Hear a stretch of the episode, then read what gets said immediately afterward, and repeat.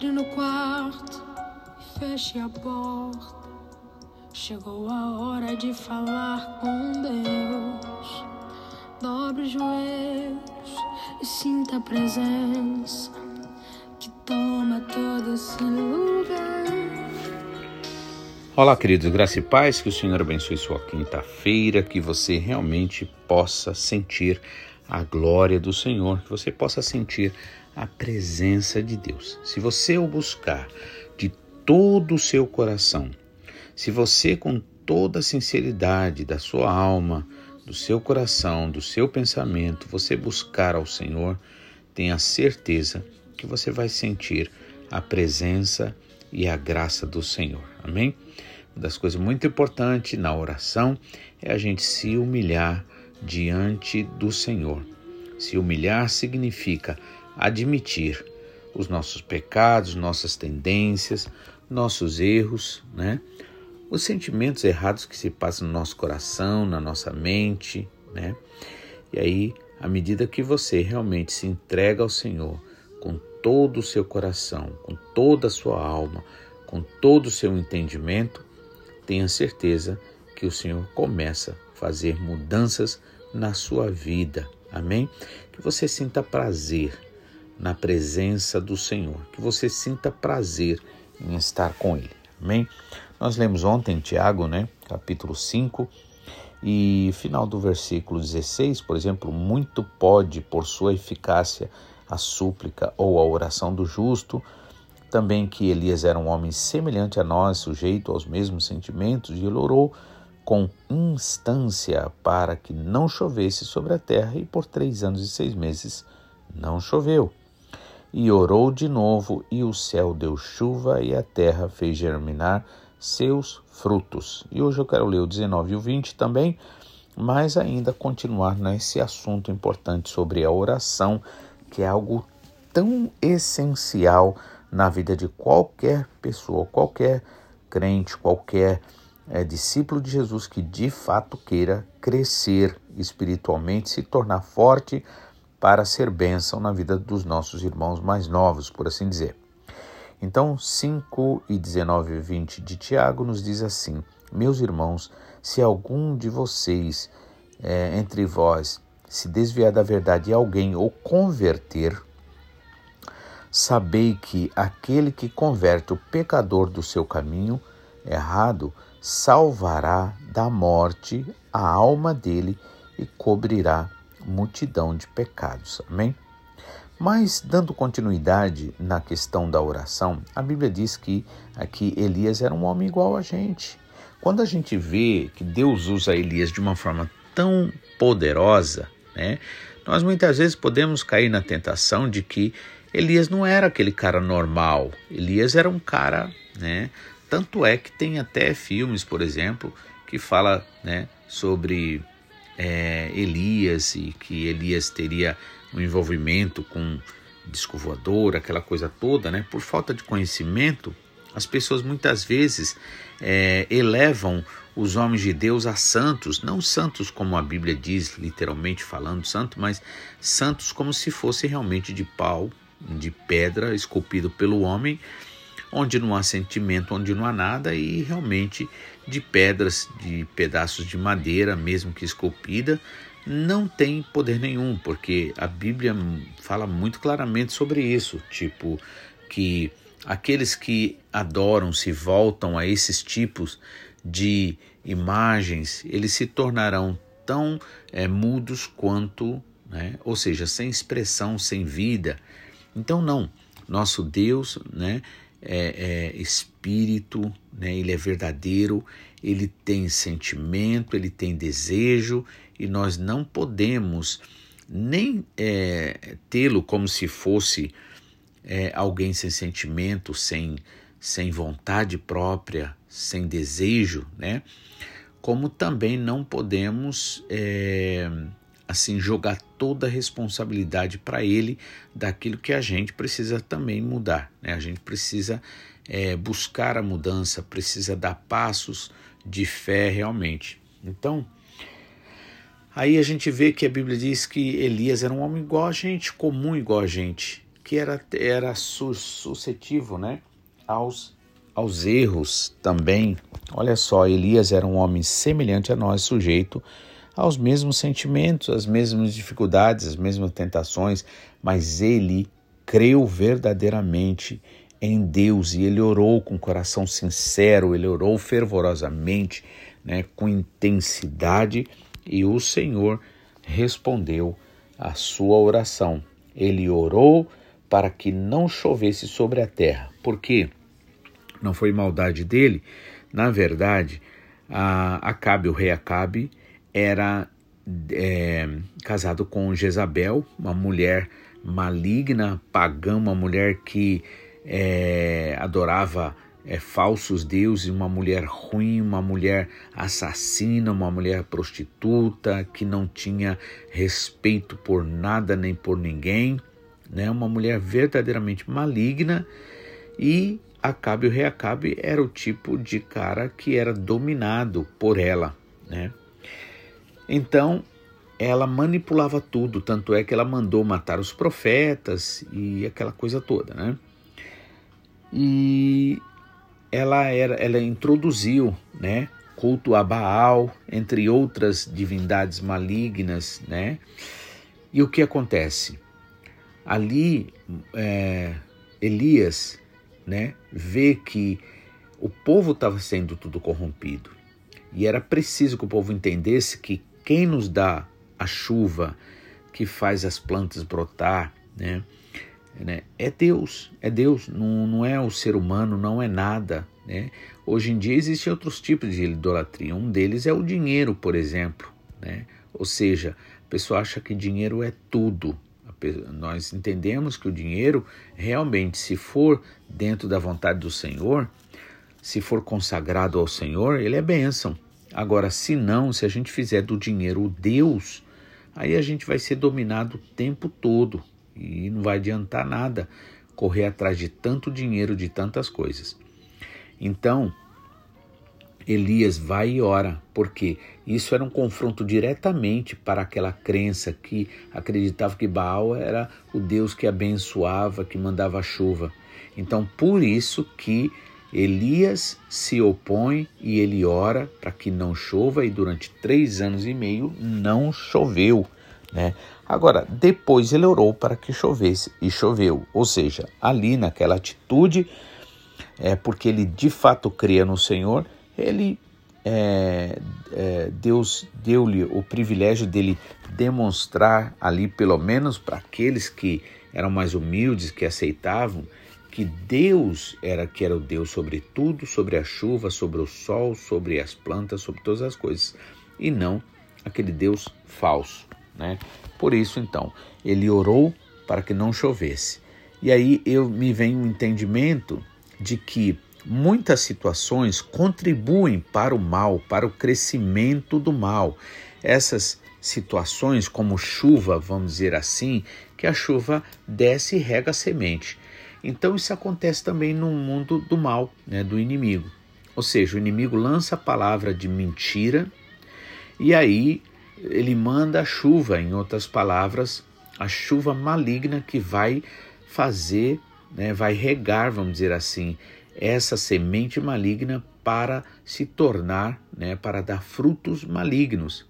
Então o que acontece? Muitas vezes você tem situações dentro de casa, no ambiente de trabalho, seja lá onde for, né? situações onde você vê que tudo está contribuindo para o mal, tudo está contribuindo para a destruição da família, para a destruição dos filhos. Né?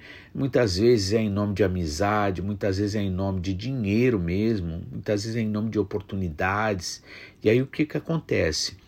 É, a Bíblia diz aqui que é, Elias era um homem igual a gente, né? sujeito aos sentimentos. Tanto é que ele ficou super depressivo depois de um momento que ele ficou decepcionado, porque apesar do povo ver o poder de Deus, o povo não se voltou para o Senhor. Então ele ficou muito mal, porque a coisa que mais Elias amava era Deus.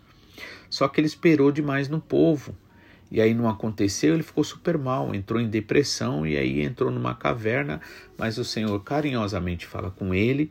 Primeiro faz uma pergunta: O que está fazendo aqui, Elias? Ou seja, Em outras palavras, por que você está nesse buraco que você se meteu? Por quê? Qual é a razão? Tem razão para isso? Vem para fora.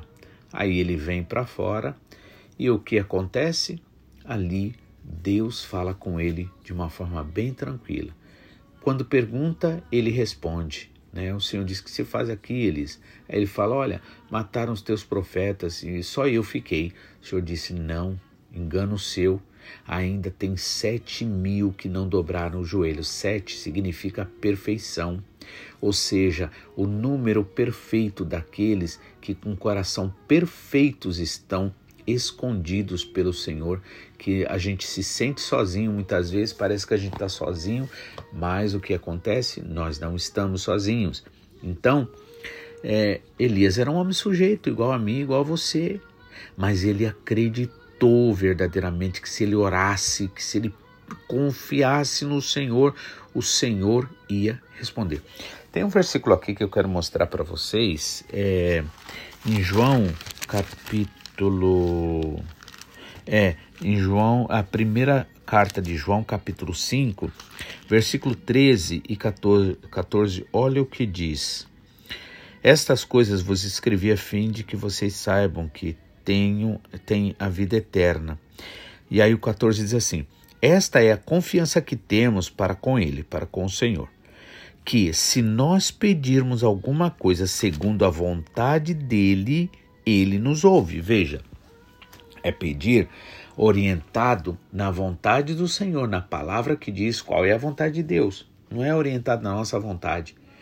Por isso que as minhas orações, irmãos, elas não são oração do tipo assim que, ah, Senhor abençoa todo mundo, faz isso que a pessoa quer. Não, irmão, porque muitas vezes a gente não sabe o que quer naturalmente. As pessoas acham que se elas tiverem uma vida sem dor, sem problemas, se, se tiverem uma vida boa financeiramente, isso é tudo. E, e, Paulo deixou bem claro que se a gente esperar em Deus, em Jesus, somente as coisas aqui da terra, nós seremos os mais miseráveis de todos. Então a realidade é que muitas vezes aquilo que eu chamo de problema não é o problema. O problema é é eu não me voltar ao Senhor, o problema é eu não confiar no Senhor, o problema é eu me deixar abater pelo problema, pela dificuldade externa. Né? É minha fraqueza espiritual.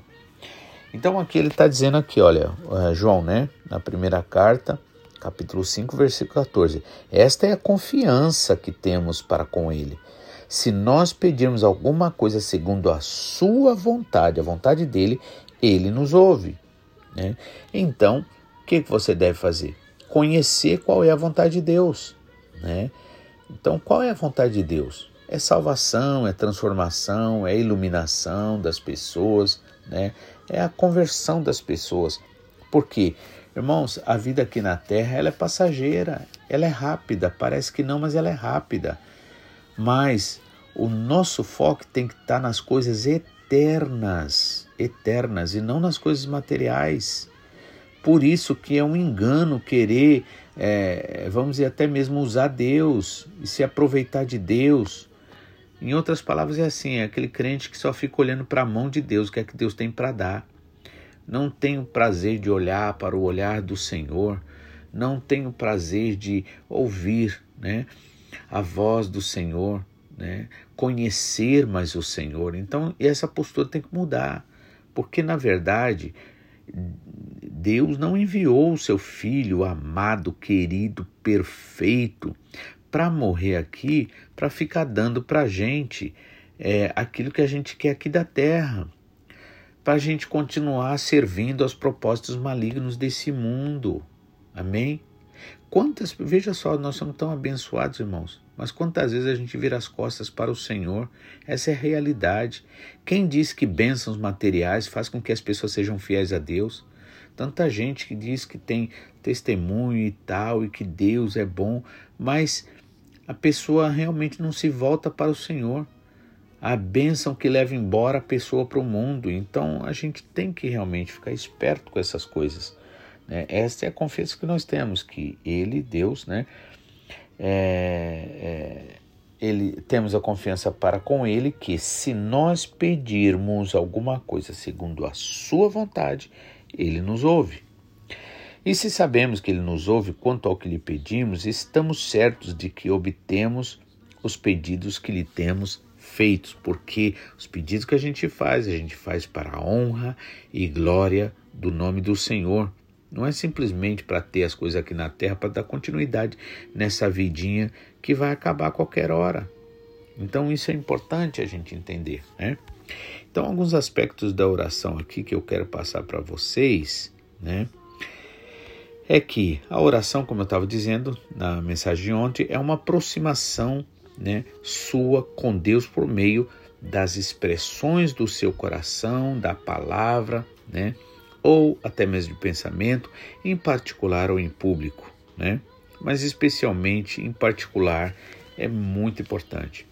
Inclui confissão, como o salmista Davi fez no Salmo 51, quando ele peca, ele confessa, ele não culpa a mulher, não culpa ninguém, ele simplesmente admite que o erro é dele. Então, uma oração jamais pode ser pintada de, justi de, de justificativas pelo mal, pelo erro. Não, o erro é meu. O erro, Senhor, fui eu que errei, não ninguém. Né? Um erro não justifica o outro. Então, eu não posso chegar diante do Senhor acusando os outros. Eu tenho que confessar meu pecado, eu tenho que admitir. A oração também ela envolve o que? Adoração. Inclusive Apocalipse 11 e 17 também diz uma coisa muito bonita, falando sobre os, 20, os 24 anciões que se encontram assentados no trono né, diante de Deus, prostraram-se sobre o seu rosto e adoraram a Deus, atitude de humildade, dizendo, versículo 17, né, Apocalipse 11, 17: Graças te damos, Senhor Deus Todo-Poderoso, que és e que eras, porque assumiste o teu grande poder e passastes a reinar na verdade, as nações se enfureceram. Chegou, porém, a tua ira e o tempo determinado para serem julgados os mortos, para se dar a recompensa aos teus servos, os profetas, aos santos e aos que temem o teu nome, tanto os pequenos como aos grandes, para e para destruíres os que destroem a terra. Veja, o Senhor, né, ele criou a terra e nós sabemos que o homem, pela ganância, é, é, assim ataca, né, destrói a terra. Mas a palavra do Senhor deixa claro que a terra será renovada, né, e que a própria terra espera a posição nossa como filhos de Deus para que a gente esteja intercedendo e que realmente no reino de Deus aqui na terra, né, quando o Senhor estabeleceu o seu reino, né, todas essas bênçãos aconteçam. Então, é, envolve gratidão também, comunhão, né, adoração, comunhão, né, gratidão, tá? petição pessoal, né, como diz em 2 Coríntios 12, 8, e intercessão uns pelos outros. Né? Para ser atendida, a oração requer o quê? Que a gente tenha um coração sincero, verdadeiro diante de Deus. Errado nós somos, a Bíblia diz que a gente disser que tem, se, não, se nós dissermos que não temos pecado, somos mentirosos, a verdade não está em nós, mas se nós confessarmos, admitirmos, formos com o coração bastante sincero diante do Senhor, o que, que vai acontecer? O Senhor ouvirá as nossas orações porque Ele tem misericórdia de nós. Então, a oração requer para ser atendida, né, ou seja, purificação. Né? Entregue aquilo que seja verdadeiro para o Senhor, confessando seus pecados, suas faltas, suas tendências, né? É, sua fraqueza de fé também, tudo, tudo, tudo você confessa diante dele.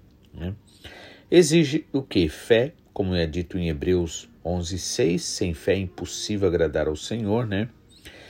E a fé de que o Senhor é bom e misericordioso, que Ele não nos trata segundo os nossos pecados, mas segundo Sua grande e infinita misericórdia.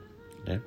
Exige também é, vida em união com Cristo. Por isso que Jesus diz, João capítulo 15, se vocês estiverem em mim e as minhas palavras estiverem em vocês, vocês pedirão o que quiserdes e vos será feito. Por quê? Por que, que ele disse tudo o que quiserdes? Porque, logicamente, você a palavra do Senhor estando inserida dentro de você, você vai saber qual é a vontade do Senhor e você vai orar segundo a vontade do Senhor. Né? Exige então submissão à vontade de Deus, né? como também a gente leu aqui, 1 João 5,14, que diz se é, que a gente tenha certeza de que a nossa oração será atendida quando a gente ora segundo a vontade de Deus. Né? Também é a direção do Espírito Santo. É necessário a gente orar, é necessário a gente pedir, né? E uma coisa que não pode faltar de jeito nenhum é espírito de perdão, é perdoar, declarar perdoado as pessoas que nos ofenderam. Amém? Porque Jesus deixou bem claro que se a gente não perdoar, a gente também será impedido de ser perdoado. Né? E relacionamento correto uns com os outros. Né? Vamos ver o que diz Pedro aqui. É, Pedro, capítulo, 1 Pedro, capítulo 3 e 7. Só um minutinho. 1 Pedro, capítulo 3, versículo é, 7, que nos diz o seguinte: é, Sobre, no caso dos maridos, vós maridos, igualmente vivei a vida comum do lar com discernimento e tendo consideração para com a vossa mulher, como parte mais frágil tratai-a com dignidade, porque sois juntamente herdeiros da mesma graça da vida, para que não sejam interrompidas as vossas orações. Então, precisamos de um relacionamento correto, né? Pedir ao Senhor que nos ajude nesse relacionamento para que seja realmente bênção, que a nossa atitude não é, é, é, que a nossa atitude não seja uma atitude onde vem impedir a mão do Senhor, né? Então, como a oração é, vamos dizer assim, é uma via de mão dupla, onde nós nos alegramos no Senhor e Ele tem prazer também em nós, né? Então, por, é, vemos como é necessário buscar essa intimidade com o Pai, essa fé firmada nesse amor né, nesta graça, nessa misericórdia, né? Então, dar ao Pai este prazer, esta alegria, assim como ter também esse prazer. Por isso que a Bíblia diz que Jesus ouviu a voz que foi dito, né? É, aliás, foi na verdade testemunhado a todos ali que estavam, né? Veio uma voz e dizia: Este é o meu filho amado, em quem tenho prazer. Amém?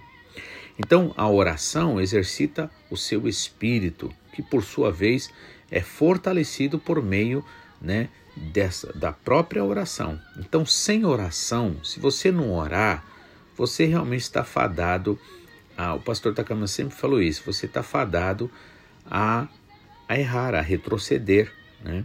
Então, você não deve negligenciar a oração, porque a negligência na oração faz secar-se espiritualmente. A pessoa fica seca, a pessoa fica carnal, a pessoa fica suscetível às coisas desse mundo, né?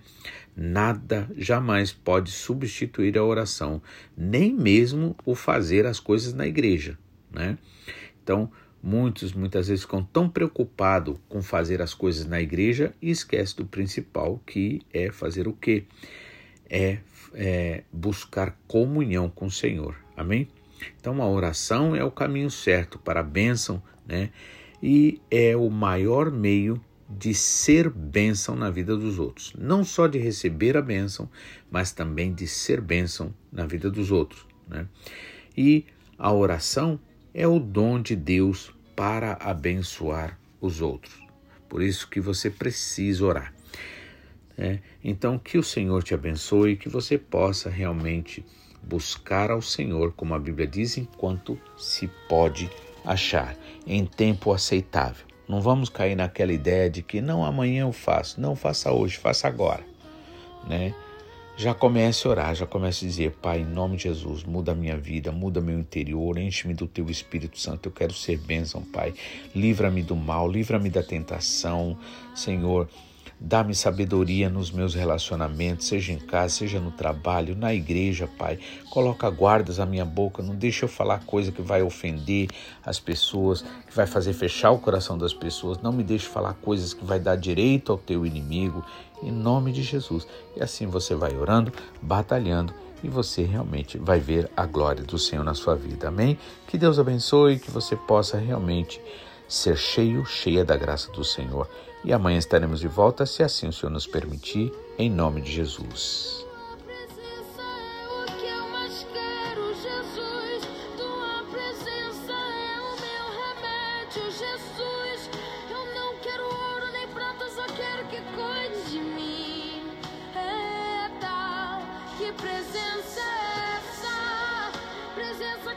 Confronta com tudo aqui dentro da gente, que causa arrepio na alma e a gente sente Jesus. Que eu perca dinheiro e perca amigos, só não quero perder tua presença, tua presença, tua presença, tua presença, tua presença.